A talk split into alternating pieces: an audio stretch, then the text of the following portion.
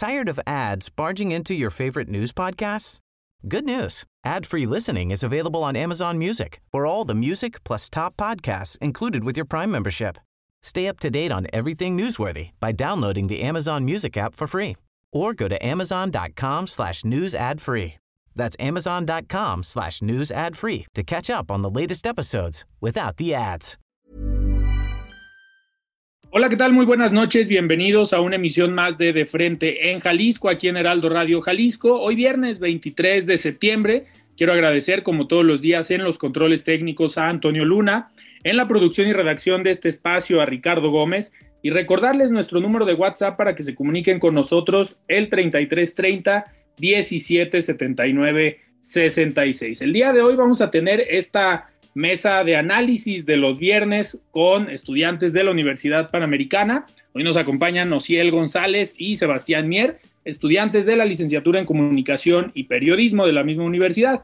Además, vamos a tener en este segundo bloque la sección de cultura y entretenimiento con Daniela Nuño, que el día de hoy tiene tres entrevistas. La primera con el escritor tapatío Juan Comparán Arias, que nos presenta la saga fantástica de las leyendas de Quidea, un relato fantástico creado desde Guadalajara. La segunda entrevista con Ricardo Duarte, coordinador de artes plásticas, visuales y digitales de Cultura UDG, quien habla del homenaje al fotógrafo tapatío José Hernández Cler, quien falleció hace un año y de quien mantienen una exposición en el Musa hasta el 30 de septiembre. Y en esta tercera entrevista con Esmeralda Fonserrada, jefa de la red de bibliotecas del Estado, quien habló de las 282 bibliotecas de Jalisco y la reciente donación de Yakult a la red y cómo donan libros en Guadalajara. Les recordamos que nos pueden escuchar también en nuestra página de internet heraldodemexico.com.mx. Ahí buscar el apartado radio y encontrarán la emisora de Heraldo Radio Guadalajara. También nos pueden sintonizar o escuchar a través de iHeartRadio en el 100.3 de FM. El análisis de frente en Jalisco. Muy bien, pues arrancamos esta mesa de viernes. Sebastián, ¿cómo estás? Buenas noches. Muy bien, feliz de estar otro viernes. ¿Qué tal? Buenas noches. Muy bien. Ociel, ¿cómo estás? Buenas noches, bienvenido. Hola, ¿qué tal? Gracias. Buenas noches a los dos y a la gente que nos escucha. Oigan, pues eh, un tema que sin duda se llevó la semana fue pues este, esta expectativa que se tenía sobre la decisión en el Senado de la República de ampliar la presencia de las Fuerzas Armadas en tareas de seguridad hasta 2028, que generó mucha polémica al interior del PRI, generó polémica con la alianza desde la votación en la Cámara de Diputados, y pues se tenía mucha expectativa de ver cuál iba a ser la reacción tanto del Partido Revolucionario Institucional y de sus aliados, como de Morena y sus aliados en torno a esta iniciativa que, cabe mencionar, presenta el PRI, no, Morena. Eh, y pues dentro de, esta, de estas dudas que surgían en el Senado, pues también era la participación de Ricardo Monreal, a ver qué iba a hacer, de qué lado iba a operar. Y al final nos volvemos a dar cuenta que Monreal eh, es un gran operador político, un gran operador en el legislativo y que logra, eh, por un lado, que no voten en contra y que no desechen esta iniciativa, sino que dentro de una estrategia legislativa, pues la regresan a comisiones para tener 10 días más de, pues de análisis y obviamente de poder convencer a uno que otro senador. Ya convencieron uno del PAN eh, para irse del lado de Morena. Entonces, Sebastián, después, digo, me aventé una introducción sobre el tema, pero ¿cómo viste la operación en el Senado de la República y consideras esto un triunfo de la oposición o una estrategia de Morena? Pues yo creo que sin duda alguna es la primera gran batalla que gana la oposición en esta pelea por la militarización del país.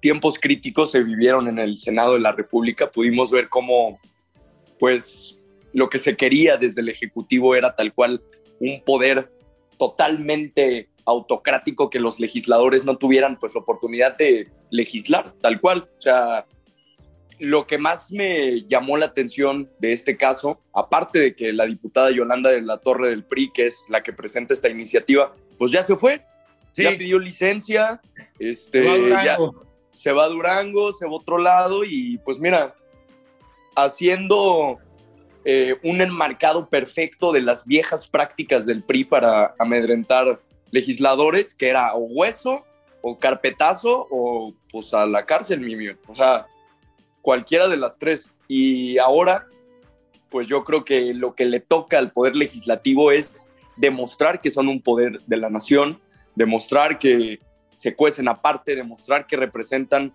pues a sus diputaciones, a los ciudadanos, al pensamiento de los ciudadanos y serle fiel a esas convicciones, porque por más que nos podamos ir por el lado de la politiquería, como lo dice el presidente, a final de cuentas lo que tenemos es una sociedad con diferentes puntos de vista, una sociedad plural, como lo es México, un país gigante, donde caben todo tipo de opiniones y donde se está viendo que desde el poder legislativo, digo, desde el poder ejecutivo, lo único que se está haciendo es amedrentar a legisladores y a ver si en 10 días, pues, a ver a quién le logran torcer el brazo, ¿no? Ya pudieron con Alito, ¿a quién más no podrán torcerle el brazo? Ya, ya pudieron con Alito, ya pudieron con este senador del PAN, que pues no sabemos qué le habrán dicho, qué le habrán propuesto, eh, para que de un día para otro dijera, pues nos vamos de este lado y votamos eh, como diga el señor presidente. O si él, ¿ves tú que esta eh, estrategia de Morena, de Ricardo Monreal en el Senado, que la aplicó ahora sí que como un gran legislador, con una estrategia legislativa, política, para no tener esta derrota, eh, ¿sí crees que utilicen estos 10 días para buscar a quién más enseñarle alguna carpeta, enseñarle alguna imagen, enseñarle algún audio y que les digan, pues es eso o que votes a favor de nuestro lado.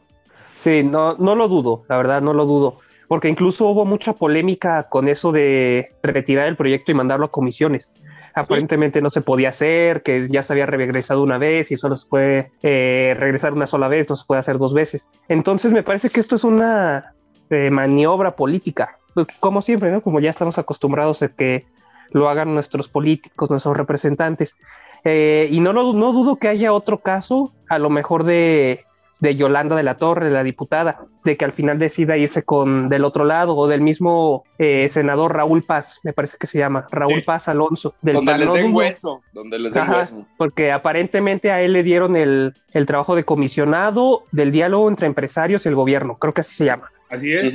Y sí, la verdad no dudo que haya otros dos, tres que vaya a pasar lo mismo. ¿Y creen que al final esta iniciativa pase o creen que ya en la votación que se debe dar en el Pleno dentro de ya ocho días, eh, pues sí decidan los senadores ¿saben qué? La votamos en contra, presidente, lo sentimos mucho, no tuviste los votos que requerías, no están las dos terceras partes que se necesitan. ¿Creen que pase o no o que no pase, Sebastián? Uy, pues mira, yo creo que es realmente peligroso si llegara a pasar. Lo que necesita este país, y bien se lo dijo Jorge Ramos al presidente en la cara, en la mañanera, tal cual, eh, lo que necesita este país es un cambio en la estrategia de seguridad. Ya son muchos muertos y seguimos así para el 2024 pues México va a ser de los países más violentos del mundo y estamos hablando de un mundo que ahorita tiene guerras, ¿no? Así, tal cual.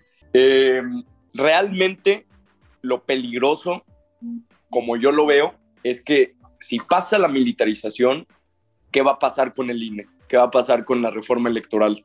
Una democracia que nos tardó años en construir y que ahora se quiere tirar.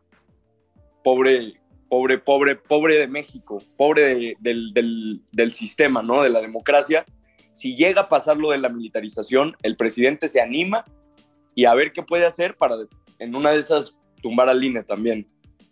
le, le queda tiempo. ¿Ves alguna relación o posibilidad ya en esta dinámica, dándole esta fuerza al ejército que puedan pues maquiavelar una estrategia para irse contra el INE? Sí, en caso de que no pase la reforma electoral. Sin duda. Es que ya teniendo al ejército al lado, pues es el mejor aliado del mundo. Es un, es un ejército apantallante que lo que hace es, eh, tal cual como se vio en el desfile militar el 16 de septiembre, pues presumir lo que tiene, andar con medallas, tener, tener almas lagras, eh, amedrentar a los ciudadanos. Es un ejército que demuestra poder y el presidente lo sabe y se sabe poderoso por tener tan cerca al ejército. La figura del ejército ahorita es una figura que contaminó la política en México, que no se debería hacer política con el ejército, serían dos temas que se deberían de coser aparte, pero ahora pues está, se está yendo por otro lado. Me da miedo, te digo, por el INE, porque si pasa la militarización, ¿qué va a ser del INE? ¿Qué va a ser de la democracia? Que ahí, eh, o si él todavía, digo, todavía falta el análisis y también que consigan los dos terceras partes para aprobar la reforma electoral. ¿No? Sí, Sí, sí, este, lo malo de lo que dice Sebastián es que el, bueno, no lo malo, sino lo, los fundamentos están ahí, porque ya existe el precedente en El Salvador, por ejemplo, de que el presidente de El Salvador usó al ejército para tomar el poder legislativo. Entonces, lo que menciona Sebastián no es descabellado. Yo diría que incluso se podría ser una buena, o bueno, podría ser un, una buena predicción Digo, si no se, si no se aprueba la reforma electoral, que parece indicar que no se va a hacer, porque al menos en la, la oposición en el Senado está más o menos estable, más o menos fuerte, eh, no es una predicción descabellada. Sí, y ahí, por ejemplo, hasta Alejandro Moreno, dentro de sus declaraciones ahí eh, polémicas o en un doble discurso, sí ha hecho énfasis también en que la reforma electoral no la van a votar a favor. Pero es que, ¿qué sigue haciendo? ¿Qué sigue haciendo Alejandro Moreno en la política, realmente? ¿Qué sigue haciendo Alejandro Moreno todavía en el PRI? no lo entiendo. Sí, sí, sí. O sea, le mancha más al PRI que le ayuda. A ver, y, el, PRI era una mancha, güey. ¿Cómo manchas, ¿Cómo manchas una mancha? Pero ¿quién gana? O sea, ¿quién sale, ¿quién sale ganando de este tipo de acciones? Pues el único ganador es Alejandro Moreno. Ganador, me refiero a que no lo van a meter a la cárcel a lo mejor sus, digo, sus audios ya no están saliendo, eh, las carpetas de investigación o las posibles denuncias, pues ya al menos desde que presentaron esa iniciativa, si se fijan hoy ya no se habla de Alejandro Moreno, ya desde la mañanera ya no hablan de Alejandro Moreno y el único comentario que aventó el presidente fue, pues Alejandro Moreno hizo bien y el... rectificar. Sí, entonces, a ver, el gran ganador de esta etapa de la política mexicana, podemos decir que es Alejandro Moreno, no políticamente, sino pues porque está librando las problemáticas o las controversias que tenía enfrentándose al gobierno federal. Pero, eh, ¿creen que esto llegue y se culmine en la reforma electoral? Que Alejandro Moreno cumpla lo que ha dicho, que esa reforma no va a pasar, ¿O creen que sí encuentren la forma de decirle, oye, a ver, Alejandro Moreno, acuérdate que tenemos esto y nos surge la reforma electoral? Sería ahí dejarle prácticamente la responsabilidad del INE. ¿Tired of ads barging into your favorite news podcasts? Good news. Ad-free listening is available on Amazon Music for all the music plus top podcasts included with your Prime membership. Stay up to date on everything newsworthy by downloading the Amazon Music app for free or go to amazon.com slash news ad free. That's amazon.com slash news ad free to catch up on the latest episodes without the ads. Millions of people have lost weight with personalized plans from Noom, like Evan, who can't stand salads and still lost 50 pounds. Salads generally for most people are the easy button, right?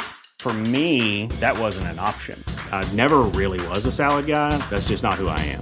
But Noom worked for me. Get your personalized plan today at Noom.com. Real Noom user compensated to provide their story.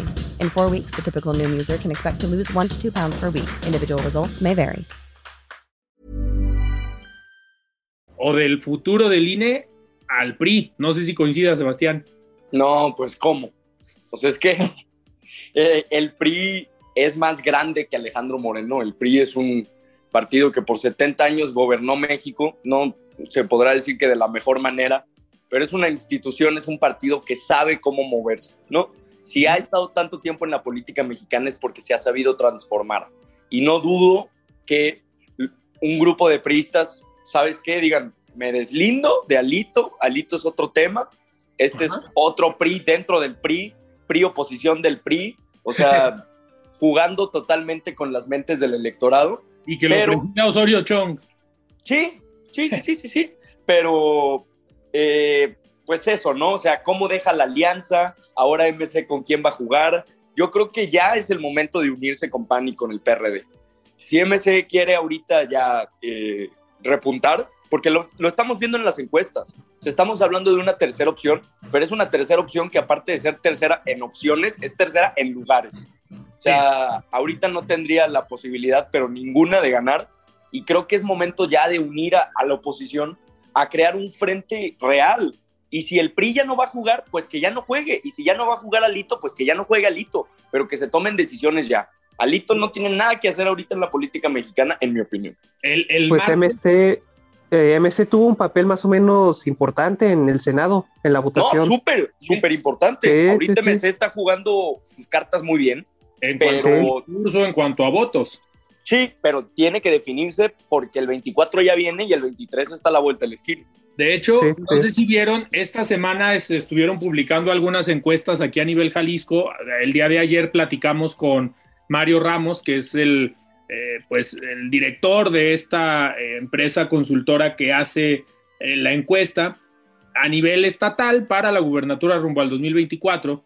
Y en uno de los escenarios que llama la atención es que el único candidato por MC que pudiera ganarle a Morena con diversos candidatos Morena sería Pablo Lemus. Ponía en algunos escenarios a Alberto Esquer encabezando MC y no le ganaba ni a Carlos Lomelí ni a José María Martínez. Y algo que sorprende en la encuesta es el posicionamiento de Morena, que sale muy por encima de Movimiento Ciudadano en Jalisco, como partido nada más, como marca a la hora de ponerle nombres, ponerle candidatos, se da la vuelta, pero el único que le ganaría a Morena es Pablo Lemus. Le, eh, entrevistando, platicando con Pablo Lemus aquí en el espacio el día martes, le preguntaba yo si MC a nivel nacional existiera una posibilidad de una alianza, porque MC se negaba una alianza con el PRI y hoy que el PRI pues posiblemente está fuera, si veía él la posibilidad de una alianza PAN-MC-PRD. Eh, y él lo que decía es, en Jalisco no se requiere una alianza, en Jalisco MC gana la elección eh, para gobernador, pero si hay una alianza a nivel nacional y nos toca jugar aquí en Jalisco en esa misma alianza, yo no tendría problema en encabezar. Eso fue lo que nos comentó Pablo Lemus el martes, que no tendría el problema en encabezar una alianza MC, PAN, PRD. Sebastián, ¿crees tú que se pueda dar esa alianza o que Movimiento Ciudadano eh, siga con este discurso y con esta estrategia de voy yo solo, soy la tercera opción, no soy igual que los otros partidos y sigo construyendo y sigo creciendo rumbo al 2030? ¿Crees que cuál escenario ves más posible? ¿MC en alianza con otro partido o MC que siga jugando solo? Es que debería ya, debería ya de estar juntos. O sea, si quiere ganar, ya debería de estar con el PAN y con el PRD, uniendo la nueva Va por México, cambiando los colores del logotipo, quitando ese tricolor y poniendo un naranja, porque pues ya es momento, ¿no? ¿Pero ya, les alcanza? ¿Les alcanzará para ganarle a Morena? Yo creo que sí. Sí, si algo demostraron los senadores es que a Morena se le puede hacer frente y no hay que tenerle miedo a hacerle frente al poder.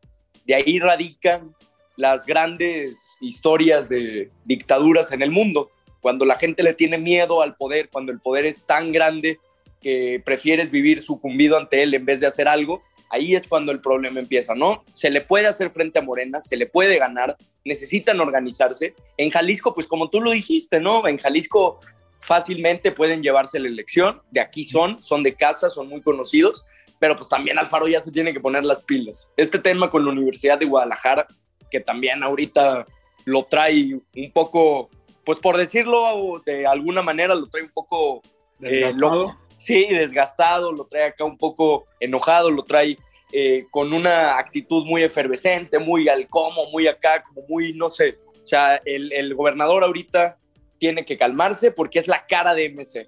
Y MC a nivel nacional no figura. Tuvieron que en estos tres años hacer mucha, mucha, mucha más política para figurar para el 24, pero pues bueno, van a su paso, es un paso lento, para el 24 no les alcanza solos, pero ni de broma, pero pues ya, a lo mejor en el futuro, en unos 12 años, pues quién sabe, ¿no? Pero hacer política 12 años, no, no, no va por ahí, se tiene que unir la alianza ya, junto con MC. O, si él, digo, ya, ya está, sonó a comercial de Sebastián, eh, apoyando a la, spot político. Apoyando el, nuevo Claudio X González, ya lo tenemos aquí en De Frente en Jalisco. O si él, eh, ahorita que hablaba Sebastián de hacerle frente, de ser críticos a las decisiones de gobierno o al gobierno federal, el día de ayer en la mañanera se presentó Jorge Ramos, un periodista reconocido a nivel eh, internacional, un periodista de Estados Unidos, de una cadena importante que ha venido en cuatro ocasiones a la mañanera y ha enfrentado con datos, ha sido crítico frente al presidente de la estrategia de seguridad. Y el día de ayer eh, viene y le dice, presidente, su gobierno, su administración ya es la más violenta porque es la que tiene el mayor número de asesinatos dolosos comparándolo con el sexenio de Calderón o con el sexenio de Peña Nieto. Eh, Ociel, tú como estudiante de eh, comunicación, ¿cómo ves que el periodista haga este tipo de, eh, pues de declaraciones, de llegar y ponerse frente al presidente y decirle, estos son los datos, son datos de ustedes mismos, eh, ¿Cómo ves esta postura? ¿Por qué, hay tan pocos o por qué solo Jorge Ramos eh, se atreve a llegar de esa manera a la mañanera? Es que esa es, la forma en la que deberíamos actuar. A lo mejor Sebastián y yo que estamos estudiando eh, periodismo, a lo mejor ese sería el ejemplo a seguir. Hay que presentarse frente al gobierno, frente al mandatario, frente al presidente, frente al ejecutivo, frente a quien sea que tenga el poder eh, servidor público o que no sea servidor público y hacerle frente. Se le tiene que hacer frente aunque conlleve ciertos peligros o ciertas amenazas o ciertas situaciones que puedan eh, emerger de ahí, siempre se le tiene que hacer frente y, Jorge Ramos lo hace bien porque en sus, en sus anteriores participaciones en la mañanera también era una actitud de desafiante, de, de hacer agresivo, de ser combatiente con el presidente. Y eso yo creo que es lo que le falta a Andrés Manuel López Obrador en la mañanera, porque pues ya sabemos, a la mañanera van los periodistas eh, amigos. No sé si amigos, amigos, sería la palabra. amigos, sí, sería la palabra. Y el presidente pues, no está acostumbrado a que lo cuestionen. A lo mejor él siempre escucha que todo lo hace bien, que no se equivoca en nada. Y cuando llega alguien como Jorge Ramos, que va y cuestiona, el presidente se enoja y se dice, no, yo tengo otros datos, yo tengo otra, otras cosas. Entonces Jorge Ramos es, diría yo, es el ejemplo a seguir, es lo que hay que hacer. Sebastián, ¿tú cómo ves esta, pues esta participación de Jorge Ramos, este cuestionamiento y sobre todo la reacción del presidente? ¿Cómo lo viste? Nos quedan tres minutos. Pues mira, de la intervención que dio él me llamó la atención la parte que dijo que el presidente no está acostumbrado a que lo cuestionen. Un presidente que no sé cuántas mañaneras van, ya perdí la cuenta, pero llevamos cuatro años de mañaneras, de pararse todos los días a una supuesta conferencia de prensa, donde lo último que hay es prensa crítica. No existe, como decían, son los amigos. Se le tiene que hacer de frente, ahora sí que de frente, de frente al presidente, porque si no, ¿quién? Si no lo, si no lo hacía Jorge Ramos con esa seriedad, con esa templanza, con esa también habilidad de escuchar la réplica del presidente, respetuoso, medido en sus palabras, con gráficos muy bien explicados, con las cifras tal cual. El presidente no le argumentó nada. Le dijo, no coincido contigo. Pues no se trata de coincidir. No, es, una no es una discusión, son los datos. Y como yo tengo otros datos, no, no, no, estos no son otros datos. Estos son sus datos, señor presidente. Los saqué de su página. Y bueno, obviamente, si nos vamos al análisis, pues cuando no nos han maquillado una cifra. Es que dicen, es que sí le dijo que del 10% y 2% que redujo. Cuando no se ha maquillado una cifra, por favor? Los datos ahí están y para eso son, para demostrárselos, ponérselos en la cara y decirle, así de fría es la realidad aunque no coincidamos, así las cosas están. Y hoy por hoy México es un país violento, ensangrentado y con una propuesta de seguridad que no funciona. Sebastián, pero al mismo tiempo en estas respuestas del presidente No sé si coincidan eh, Sebastián y Ociel en pues el presidente tratando de llevar las respuestas a la parte de la aprobación que tiene y de la aceptación que tiene. En ah, de todo. Respuestas, ah, pero mira, ve cómo la gente ve mi gobierno y esa gente que ya piensa diferente, que no se deja manipular y tengo una aprobación bastante, bastante alta. El llevar ese discurso y dar esa respuesta no está tratando de minimizar la problemática de seguridad y decir pues lo que más importa y lo que realmente vale en el gobierno es la aprobación y la aceptación de la gente, porque esos van a ser votos en el 24. Sí, no, su popularidad. Sí, aparte usan la aprobación como si fuera la calificación de su gobierno, como si el 70% aprueba, pues tengo 7 o tengo 10, o sea, así obviamente así no se mide. Y los otros tres son conservadores, que se vayan por allá. Ajá. Pues Oigan, pues buen, buen análisis creo que, que, hicimos el día de hoy, temas interesantes, ambos, tanto el tema de la crítica y el análisis por parte de los medios de comunicación, como el análisis de la estrategia de seguridad y lo que se trabajó en el Senado. Hay que estar pendientes a ver cómo transcurre esta información la próxima semana y pues estar pendientes también de la votación en ocho días en el Senado de la República. Sebastián Ociel, muchísimas gracias por estar hoy en De Frente en Jalisco, un viernes más. Un viernes más, ¿no? A ti, buenas noches, Alfredo, Ociel y el público que nos escucha. Ociel, buenas noches. Gracias, buenas noches, hasta luego. Muy bien, nos despedimos. Yo soy Alfredo Ceja. Vamos a un corte y regresamos con Daniela Nuño. Muy buenas noches. Tired of ads barging into your favorite news podcasts? Good news. Ad-free listening is available on Amazon Music. For all the music plus top podcasts included with your Prime membership. Stay up to date on everything newsworthy by downloading the Amazon Music app for free or go to amazon.com slash news ad free. That's amazon.com slash news ad free to catch up on the latest episodes without the ads.